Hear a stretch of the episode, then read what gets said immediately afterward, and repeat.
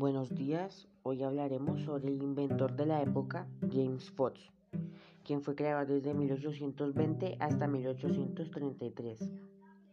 Él construyó en 1820 un cepillo puente con desplazamiento de mesa, con capacidad para mecanizar piezas de 3120 por 560 milímetros.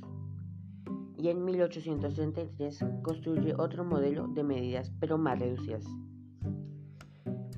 es desde 1814 hasta 1847, James perfeccionó numerosas máquinas de herramienta.